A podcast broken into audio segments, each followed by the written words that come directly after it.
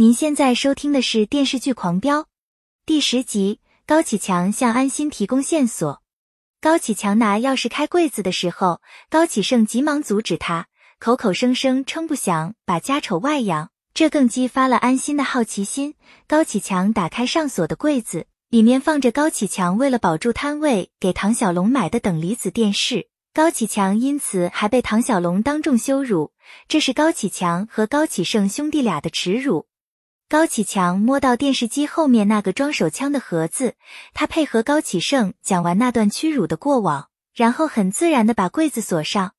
安心承认他太敏感，结果误会了高启强和高启盛兄弟俩，反而安慰了他们一番。三个人各怀心腹事，吃完这顿饭，饭后安心开车离开，高启强把白江波司机郭振的地址交给安心。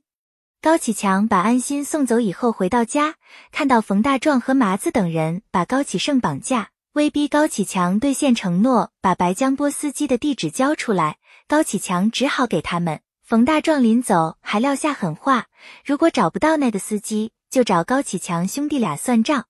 高启盛以为高启强给冯大壮一个假地址，赶忙打开柜子去拿枪，发现盒子里空空如也。高启强早已经把枪拿走了。高启盛担心冯大壮他们找不到人返回来报复，没想到高启强给冯大壮是真地址，他只希望安心赶在冯大壮之前找到郭振。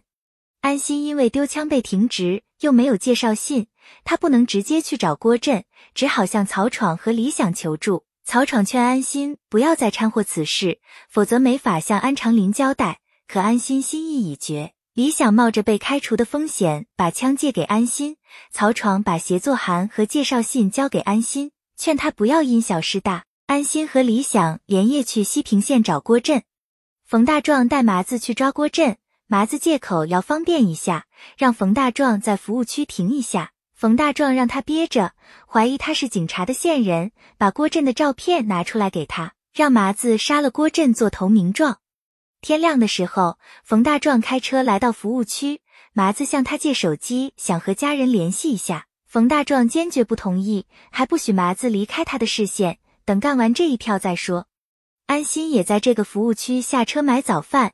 李想无意中听到冯大壮和麻子的谈话，想打电话通知安心。安心的手机在车上，眼看冯大壮和麻子也进了服务区的餐厅，李想只好狂按汽车喇叭。安心赶忙出来和李想会合，冯大壮很警觉，饭也没吃就带麻子匆匆离开。安心认出麻子和冯大壮，猜不到他们来西平县的目的，只好开车跟上去。安心开车跟踪冯大壮的车，来到郭振所在的荣照汽修厂，才意识到高启强把郭振的地址也给了冯大壮。冯大壮没有下车去找人，开车带着麻子去吃饭。麻子拉着冯大壮喝酒。冯大壮纠缠不过，只好奉陪。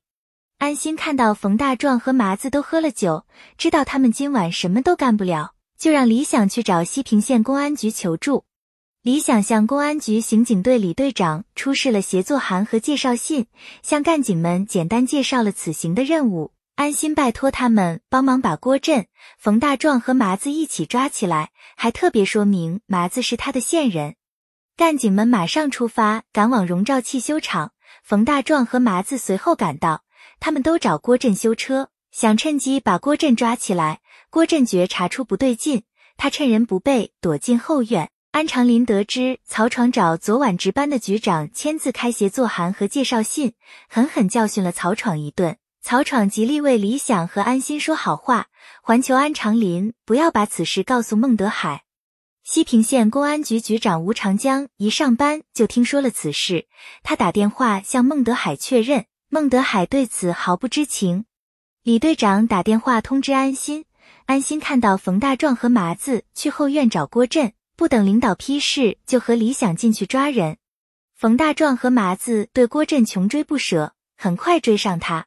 冯大壮和郭振大打出手，让把郭振的腿打伤，郭振从窗户里逃走。麻子想放弃，冯大壮扬言要杀了他，麻子只好跳过去追郭振。李想和安心闻讯赶来救郭振，安心认出冯大壮手里拿的是他的枪，不顾李想劝阻冲上楼。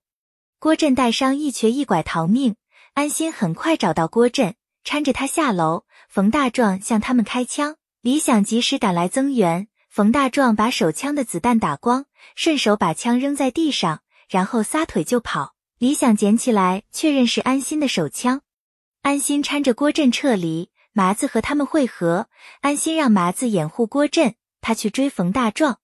安心抄近路堵住冯大壮，两个人厮打在一起。冯大壮失足从楼梯上坠落，安心死死拽住他的手，手臂被钢筋刺穿。安心忍着剧痛不放手，李想匆匆赶来救下安心，把冯大壮一举抓获。孟德海来找安长林了解情况，曹闯刚想向孟德海解释，突然接到安心受伤的消息，孟德海和安长林都心急如焚。安心做完手术就赶往公安局突审冯大壮，李想把手枪还给他。冯大壮感谢安心救了他一命，其他的事一问三不知。安心给他讲明利害关系。高启强想去投案自首，高启盛坚决不同意。徐江知道自己在劫难逃，只好去找京海市的保护伞请求庇佑。本系列音频由喜马拉雅小法师奇米整理制作，感谢您的收听。音频在多音字、英语以及专业术语方面可能会有不准确的情况，如您发现错误，欢迎指正。更多电视剧、电影详解音频，敬请订阅关注。